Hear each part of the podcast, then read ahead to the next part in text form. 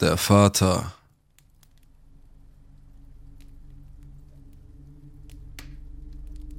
Das ist mir 2007 passiert. Ich war neun Jahre alt und mein Bruder war 14. Meine Mutter hatte uns mit etwa 30 Dollar aus dem Haus geschickt, um ins Kino zu gehen und danach vielleicht einen Happen zu essen. Nachdem wir den Film gesehen hatten, wurde es schon ziemlich dunkel und ich wollte nach Hause gehen. Aber mein Bruder wollte vorher noch etwas essen und wir beschlossen, zu Fuß zu McDonald's zu gehen, der nur ein paar Blocks vom Kino entfernt war. Auf dem Weg dorthin wurden wir von einem Mann angehalten und angesprochen. Er hatte ein freundliches Lächeln auf dem Gesicht und hielt die Hand seines Kindes. An diesem Mann schien nichts auszusetzen zu sein. Er sah durchschnittlich aus und schien nichts weiter als ein Vater zu sein, der einen Tag mit seinem Sohn verbrachte.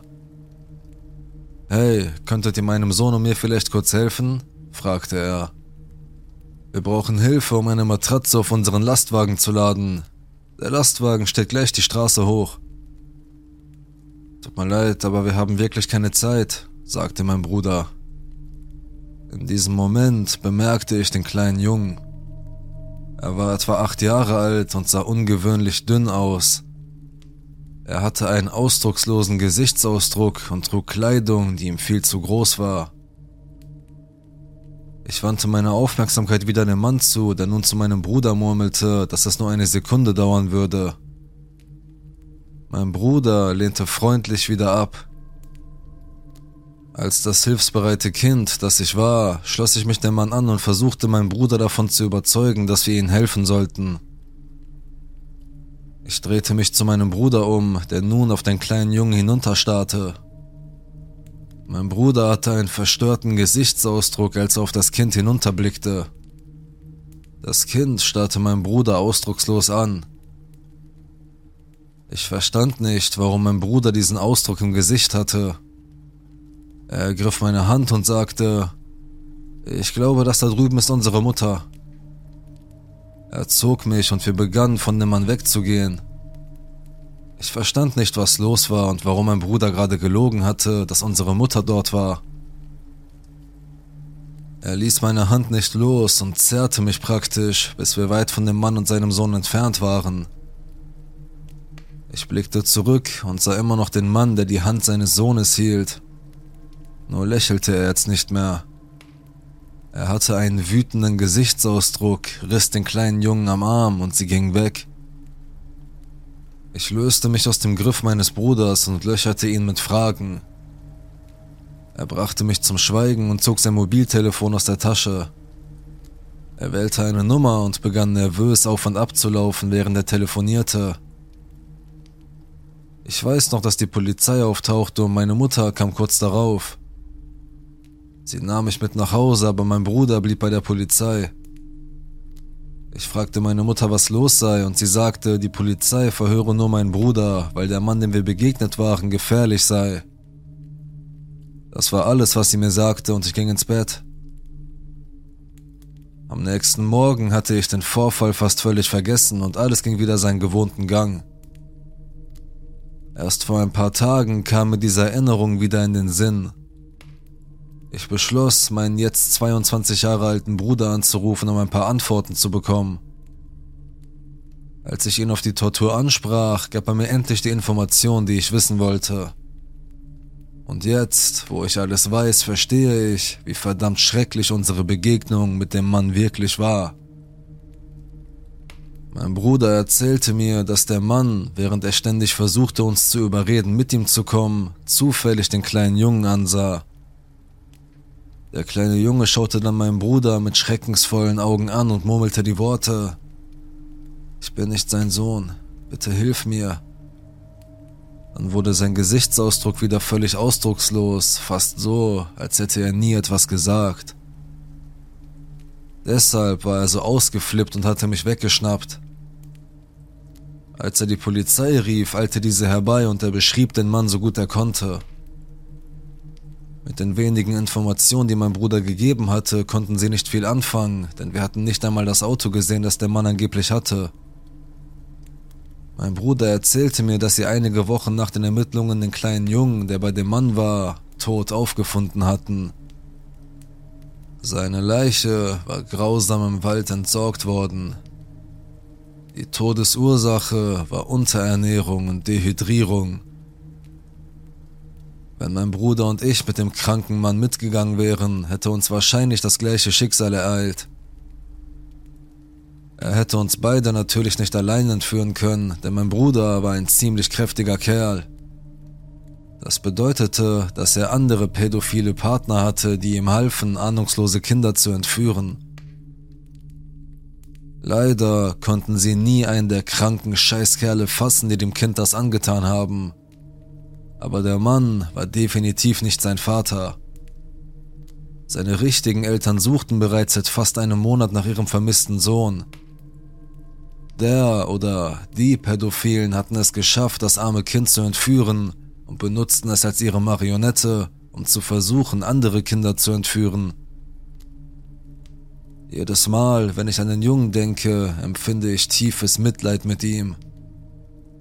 Er war damals nur ein Jahr jünger als ich und ich kann mir nur vorstellen, wie schrecklich es sein muss, langsam zu verhungern und dem ekelhaften Bastard, der Kinder verhungern lässt und ermordet, wünsche ich, dass wir uns nie begegnen.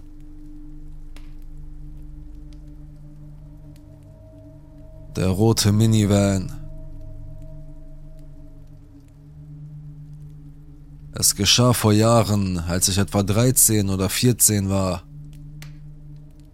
Als ich ein junger Teenager war im Herbst 2006, begann ich, meine Familie und meine Nachbarn bizarre Begegnungen mit einem alten Mann in einem dunkelroten Minivan zu haben. Damals wohnte ich auf einem Hügel oberhalb eines alten, nicht mehr in Betrieb befindlichen Fischerdorfes. Es lag etwa 40 Minuten Fahrt außerhalb der Stadt an einer Schnellstraße. Der hohe Weg zum Dorf war eine Sackgasse, auf dem Weg dorthin gab es nichts außer Wohnungen.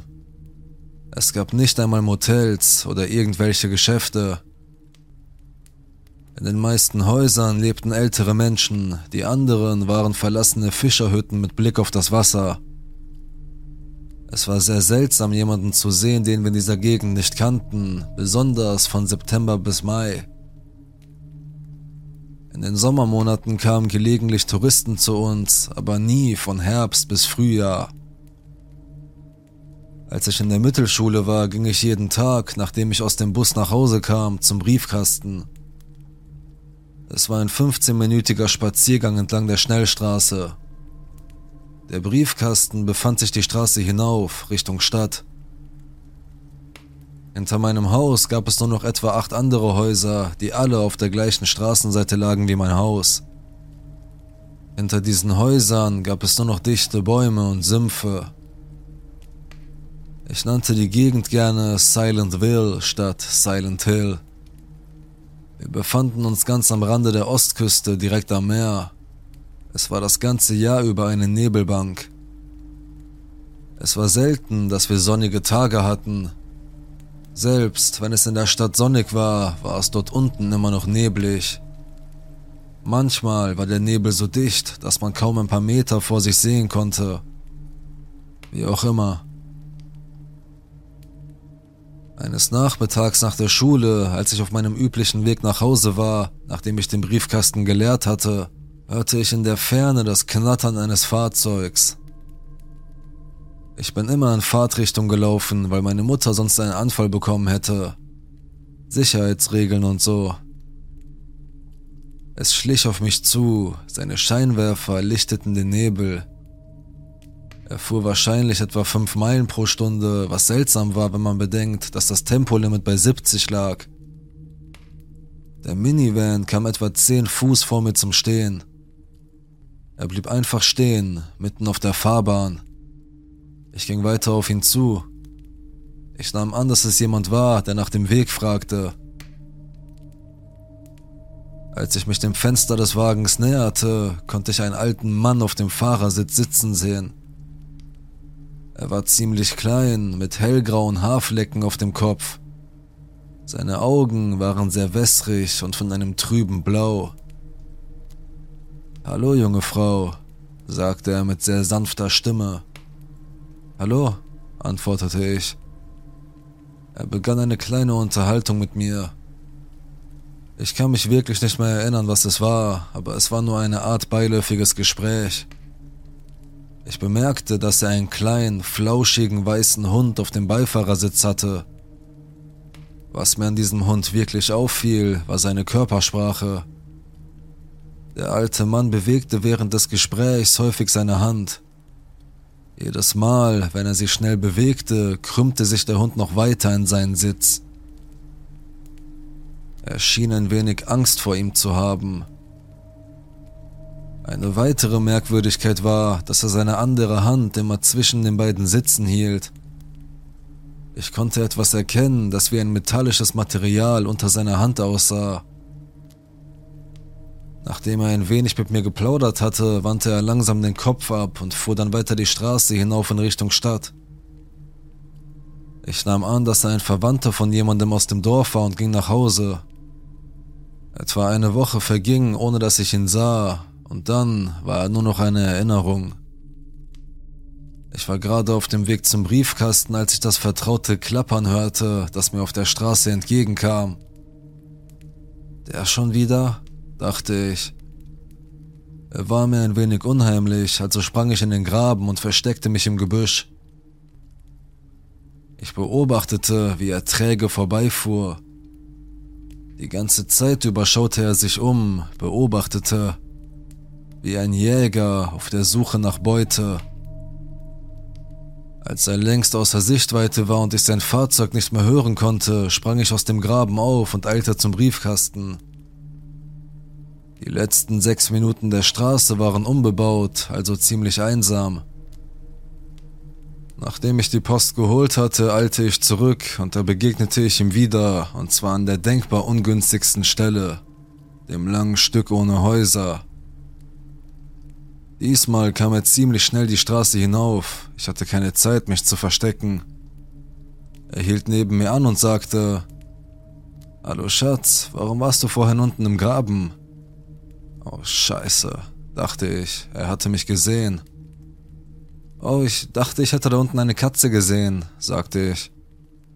Magst du süße Tiere, meine Liebe? Du kannst dich auf den Rücksitz setzen und mit meinem Hündchen spielen. Sie liebt Kinder, sagte er und lächelte. Äh, nein, danke, sagte ich, als ich begann wegzugehen. Er griff aus dem Fenster und hielt mich am Arm fest.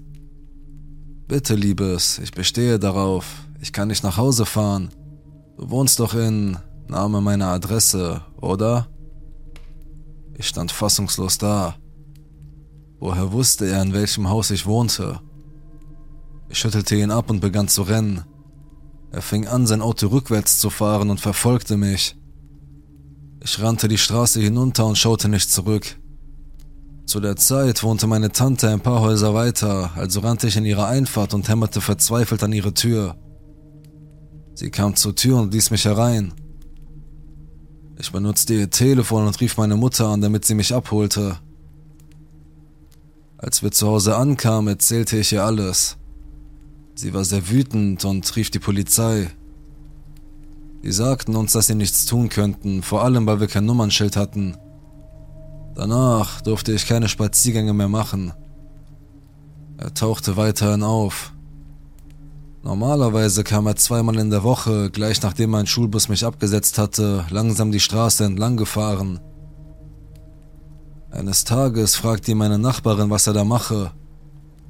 Er antwortete, Oh, ich bin nur ein einsamer Mann. Eines Tages sah ich eine Frau auf der Straße, die in ihrem Garten arbeitete, und sie hat mein Herz erobert. Meine Nachbarin erzählte ihm, dass sie verheiratet sei. Er lachte nur und sagte etwas in der Art von, wenn du willst, dass Liebe funktioniert, musst du dafür arbeiten. Und fuhr dann davon. Meine Nachbarin notierte sich das Nummernschild und rief die Polizei. Etwa 40 Minuten später kam die Polizei, aber da war er schon längst weg. Unsere Nachbarin winkte die Polizei herbei und sprach mit ihnen. Sie sagten ihr, dass das Auto vor ein paar Monaten als gestohlen gemeldet worden war.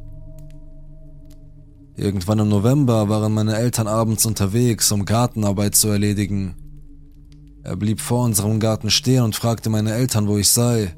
Er sagte, er vermisse unsere gemeinsame Zeit und fühle sich vernachlässigt. Meine Eltern wurden sehr wütend und jagten ihn davon. Ein paar Tage später war ich spät in der Nacht auf und spielte Final Fantasy XI auf der Xbox 360 im Arbeitszimmer. Das Arbeitszimmer befand sich im unteren Stockwerk. Ich ließ immer alle Jalousien offen und das Licht im Zimmer aus. Ich schaute gern in den Nachthimmel. Die Leute konnten mich wahrscheinlich durch das Fenster sehen, da es zur Straße hin lag. Ich saß also im Schein des Fernsehers in meinem großen Sessel und spielte bis spät in die Nacht, als ich den vertrauten roten Minivan langsam die Straße herunterkommen sah. Ich erstarrte.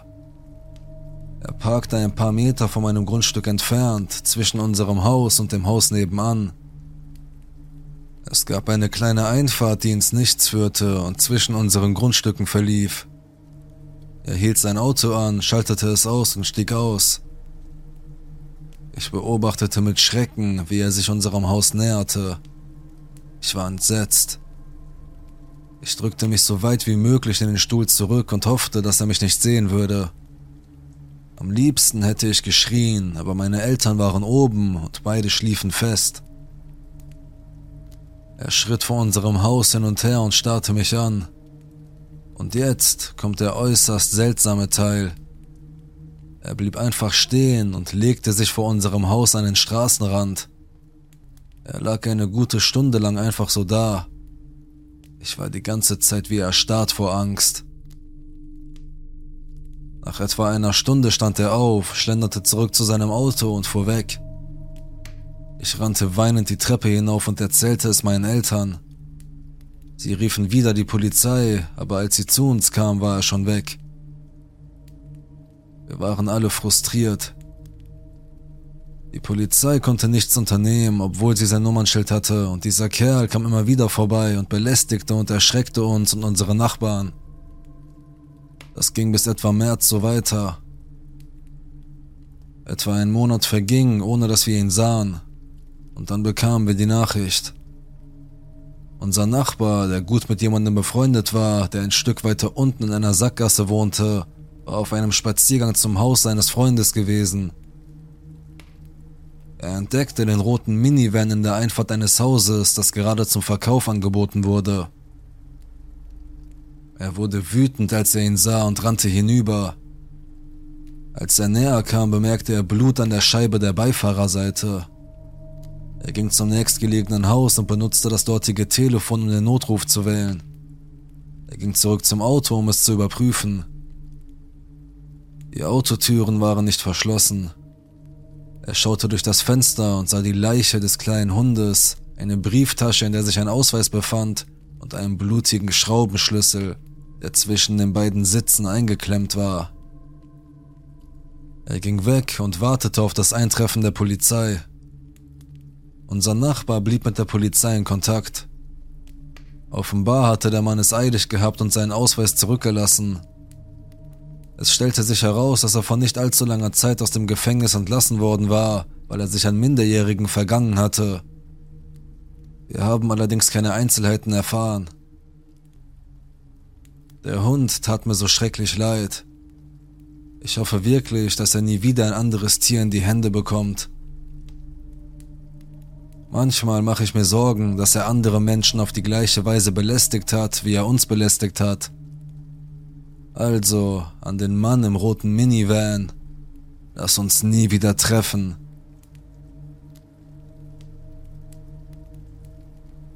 Der Einsiedler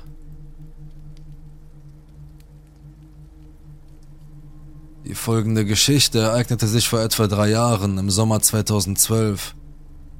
Es ist mir immer schwer gefallen, darüber zu sprechen, aber ich habe das Schreiben darüber als therapeutisch empfunden. Damals war ich 17 und hatte gerade meinen ersten Job bekommen. Ich lebte im ländlichen West Virginia in einer kleinen Berggemeinde. Die Freundin meiner Mutter besaß nicht weit von meinem Haus einen Campingplatz mit einem Gemischtwarenladen und sie sagte, Sie würde mich dafür bezahlen, dass ich in den arbeitsreichen Sommermonaten im Laden aushelfe. Es war ein ziemlich einfacher Job und ich lernte viele Leute von außerhalb kennen, was schön war, weil unsere Gemeinde so isoliert sein konnte. Die meisten von uns lebten ziemlich weit voneinander entfernt. Eines Tages kam ein großer, stämmiger Mann aus den Bergen in den Laden. Er war Ende 40, Anfang 50, wahrscheinlich 1,80 groß und wog etwa 80 Kilo. Er sah schmutzig aus, als hätte er viel draußen gearbeitet. Seine Kleidung war ziemlich zerschlissen und er hatte einen langen Bart. Wir hatten ein paar dieser waldigen Einsiedlertypen in der Gegend und er sah definitiv wie einer von ihnen aus. Er kaufte ein paar grundlegende Dinge, darunter auch eines unserer selbstgemachten Seifenstücke. Als er an die Kasse kam, musterte er mich aufmerksam von oben bis unten. Er sprach eine Minute lang nicht, sondern starrte nur. Seine soziale Kompetenz musste eindeutig verbessert werden. Hast du diese Seife gemacht? fragte er unwirsch. Möglicherweise, sagte ich. Ich helfe manchmal dabei aus. Ihr stellt viele Sachen selbst her. Hygieneartikel und solche Sachen, ja. Das gefällt mir, sagte er und nickte vor sich hin. Ich wusste ehrlich gesagt nicht, was ich darauf antworten sollte. Ich zählte schnell seine Sachen auf und er bezahlte mit zerknittertem Geld. Kurz bevor er ging, fragte er, Kochst du auch? Manchmal, antwortete ich. Ich wette, den Jungs hier juckt es in den Fingern, dich zu heiraten, sagte er und lächelte vor sich hin. Ich sagte nichts. Ich war verwirrt, was ich gesagt hatte, das mich als Ehefrau geeignet erscheinen ließ. Ich erzählte Christa, Mams Freundin, mein Boss, von der bizarren Begegnung und sie lachte darüber, ebenso wie meine Familie und Freunde. Aber dann tauchte der Einsiedler immer öfter auf. Wir plauderten hier und da ein wenig und ich fand heraus, dass er eine Hütte im Wald hatte, die er angeblich mit bloßen Händen gebaut hatte er sagte, er jage und lebe vom Land, abgesehen von den Dingen, die er im Laden kaufe.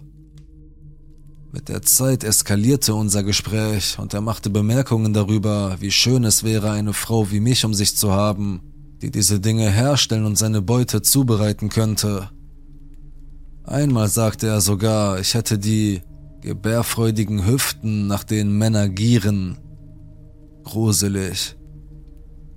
Er fing sogar an, mich einzuladen, mit ihm zu fischen, zu jagen, sein Haus zu besichtigen und so weiter, und ich lehnte immer höflich ab. Aber er wurde immer aufdringlicher und ich erzählte Christa, wie unangenehm er mir wurde. Die Intensität, mit der er diese Dinge sagte, machte mir wirklich Angst.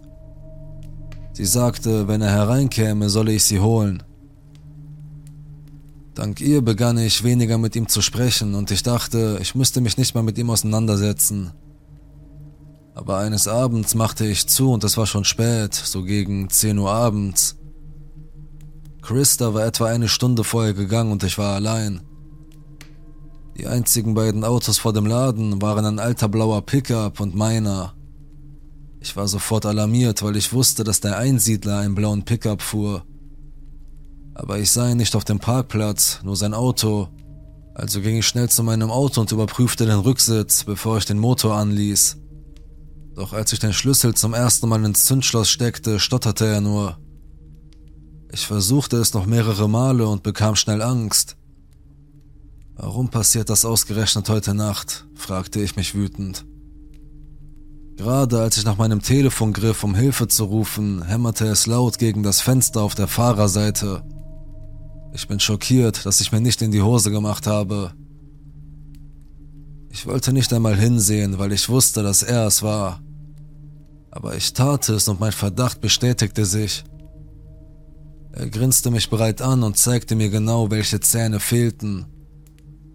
Brauchst du Hilfe? fragte er laut durch das Fenster. Ich schüttelte wütend den Kopf. Mein Vater ist auf dem Weg, sagte ich und hoffte ihn damit zu verscheuchen. Ich hatte seit Jahren nicht mehr mit meinem Vater gesprochen. Er lachte. Nein, ist er nicht, sagte er. Mach die Tür auf. Die Härchen in meinem Nacken stellten sich aufrecht. Woher wusste er, dass ich blöffte? Nein, sagte ich fest. Lassen Sie mich in Ruhe. Plötzlich sah er wütend aus. Er zog am Griff, aber ich hatte alle Türen verschlossen, als ich hereinkam. Er zog wütend weiter am Griff und begann gegen das Fenster zu hämmern. Geh jetzt oder ich ruf die Polizei, schrie ich ihn an. Er hat die Botschaft offensichtlich nicht verstanden, also habe ich mein Handy herausgeholt und 911 angerufen. Ich muss für die Disponentin hysterisch geklungen haben und ich wusste, dass sie ihn hämmern hören konnte. Sie sagte, sie würde so schnell wie möglich Beamte herschicken, aber hier draußen könnte das eine Weile dauern. Die Polizei ist auf dem Weg, geh jetzt, schrie ich ihn an, der sich davon nicht abschrecken ließ. Aber nach ein paar weiteren Minuten des Hämmerns hörte er plötzlich auf und ging zurück zu seinem Wagen.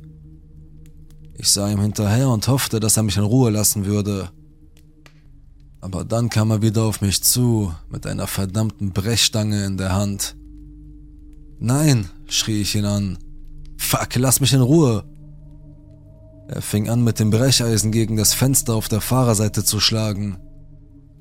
Ich duckte mich auf dem Beifahrersitz auf dem Boden und hielt mir den Nacken zu, wie man es bei Tornadoübungen lernt. Ich hörte das unangenehme Krachen des Fensters, aber nicht lange. Plötzlich hörte ich männliche Stimmen, die den Einsiedler aufforderten, das Auto zu verlassen.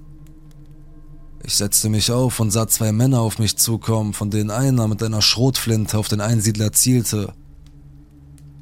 Ich erkannte sie als ein Gästepaar, das in der Ferienanlage einen Campingausflug machte.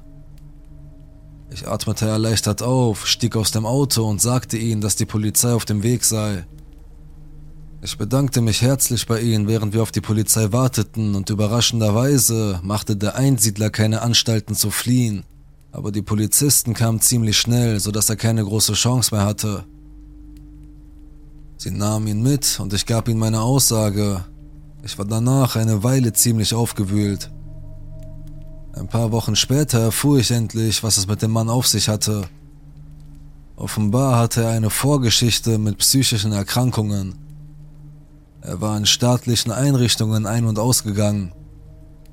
Er hatte wirklich in einer alten Hütte im Wald gelebt, wo er seine Medikamente nicht nahm und seine Probleme immer schlimmer wurden. Mein Cousin Luke ist Polizist und erzählte mir später mehr über den Fall, von dem er durch einige andere Polizisten erfahren hatte. Die Polizei hat die Hütte nach dem Vorfall durchsucht, um zu sehen, ob es irgendetwas gibt, das für sie von Interesse sein könnte. Sie fanden ein Tagebuch, das er geführt hatte. Offenbar schrieb er darin, dass er einsam war und eine Frau wollte. Er erwähnte mich oft mit Namen und Luke sagte, es stünden viele unzüchtige Dinge über mich drin, die er nicht erzählen wollte, aber er versuchte es einfach auszudrücken, indem er sagte, dass er einen detaillierten Plan hatte, mich zu entführen. Angefangen mit der Sabotage meines Automotors, um mich in eine verletzliche Position zu bringen. Als Luke das sagte, brach ich fast in Tränen aus, als ich daran dachte, wie schrecklich diese Nacht hätte verlaufen können, wenn diese beiden Männer nicht aufgetaucht wären. Zum Glück wurde er wieder in eine staatliche Einrichtung eingewiesen. Mit etwas Glück wird er dort für immer bleiben. An den Einsiedler, lass uns nie wieder treffen.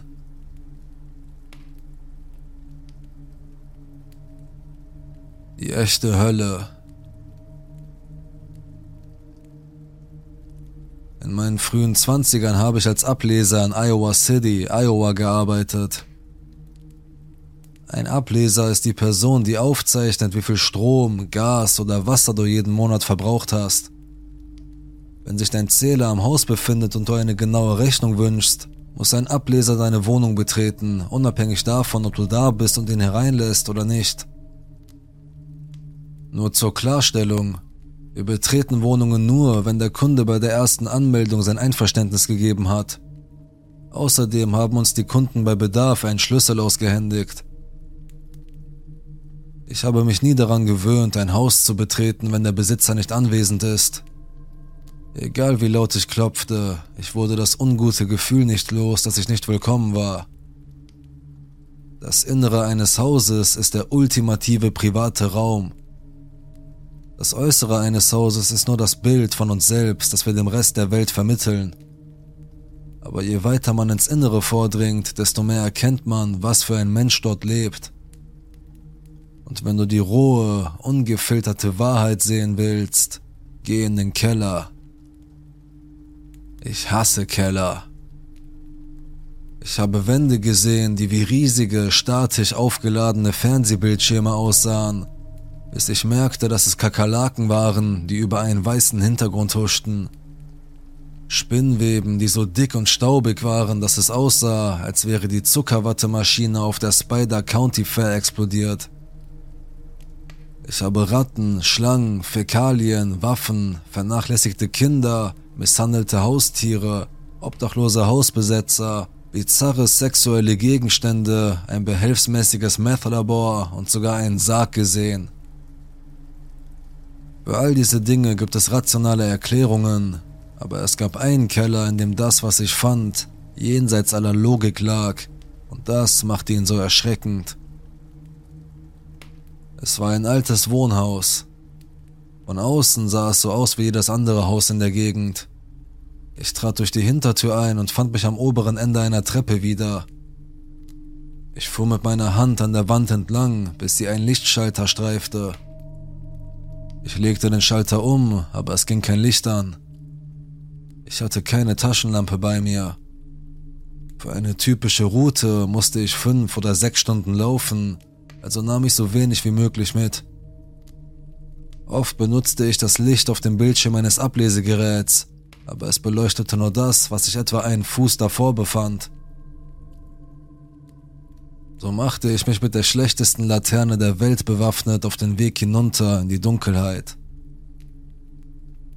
Unten angekommen, schlurfte ich blindlings durch den Raum, einen Babyschritt nach dem anderen, mit ausgestreckten Armen und gesenktem Kopf erreichte ich schließlich die andere Seite des Kellers.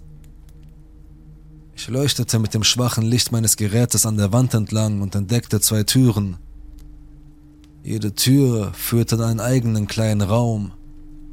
Ich wählte die rechte Tür und fand die Messgeräte in der hintersten Ecke. Als ich den Raum betrat, hörte ich Geräusche aus dem anderen Zimmer. Etwas bewegte sich und das Winseln wurde immer lauter, je länger ich zuhörte. Schließlich erkannte ich, dass es ein Hund war. Er klang schwach und verzweifelt. Ich versuchte die Tür zu öffnen, aber sie war verschlossen. Zu diesem Zeitpunkt kratzte der Hund an der anderen Seite der Tür. Ich fühlte mich hilflos. Als ich ins Büro zurückkam, meldete ich den Vorfall, aber der Gedanke an diesen Hund ließ mich nicht los. Der Gedanke ließ mich einen Monat lang nicht los, bis es Zeit war, zurückzukehren. Da war ich also, einen Monat später, wieder in diesem Keller. Diesmal wusste ich wenigstens, wo sich die Zähler befanden. Ich schlurfte zurück in den kleinen Raum auf der rechten Seite und hielt meine Ohren offen für Geräusche, die aus dem anderen Raum kamen. Diesmal hörte ich nichts. Ich las die Zelle ab und machte mich auf den Rückweg, aber die Erinnerung an den Hund ließ mich nicht los. War er immer noch in diesem Raum gefangen? Meine Neugierde war stärker als ich. Ich stand einige Augenblicke vor der Tür und lauschte. Immer noch nichts. In diesem Moment machte ich einen großen Fehler. Ich versuchte, die Tür zu öffnen. Ich hatte gerade an der Türklinke gerüttelt, als ich es zum ersten Mal hörte. Schreie. Blutige Schreie, wie ich sie noch nie gehört hatte. Geräusche, die ich einem Menschen nicht zugetraut hätte. Kurze, durchdringende, hohe Schreie, die plötzlich von einem tiefen, langgezogenen Stöhnen gefolgt wurden, das schließlich in etwas überging, das ich nur als Weinen beschreiben kann aber viel lauter. Ich stolperte rückwärts und verlor fast das Gleichgewicht.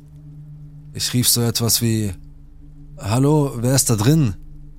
Es kam keine Antwort, nur Schreie. Bist du okay? Brauchst du Hilfe? Immer noch keine Antwort, nur Schreie. Es bestand kein Zweifel daran, dass ich laut genug geschrien hatte, damit er mich hören konnte. Er wollte meine Hilfe nicht. Er wollte, dass ich verschwinde. Ich tastete mich durch den abgedunkelten Raum in Richtung Ausgang. Oben an der Treppe angekommen, stand ich einfach nur da und lauschte. Ich versuchte zu begreifen, was ich da hörte. Ich wartete darauf, dass die Schreie aufhörten, aber das taten sie nicht.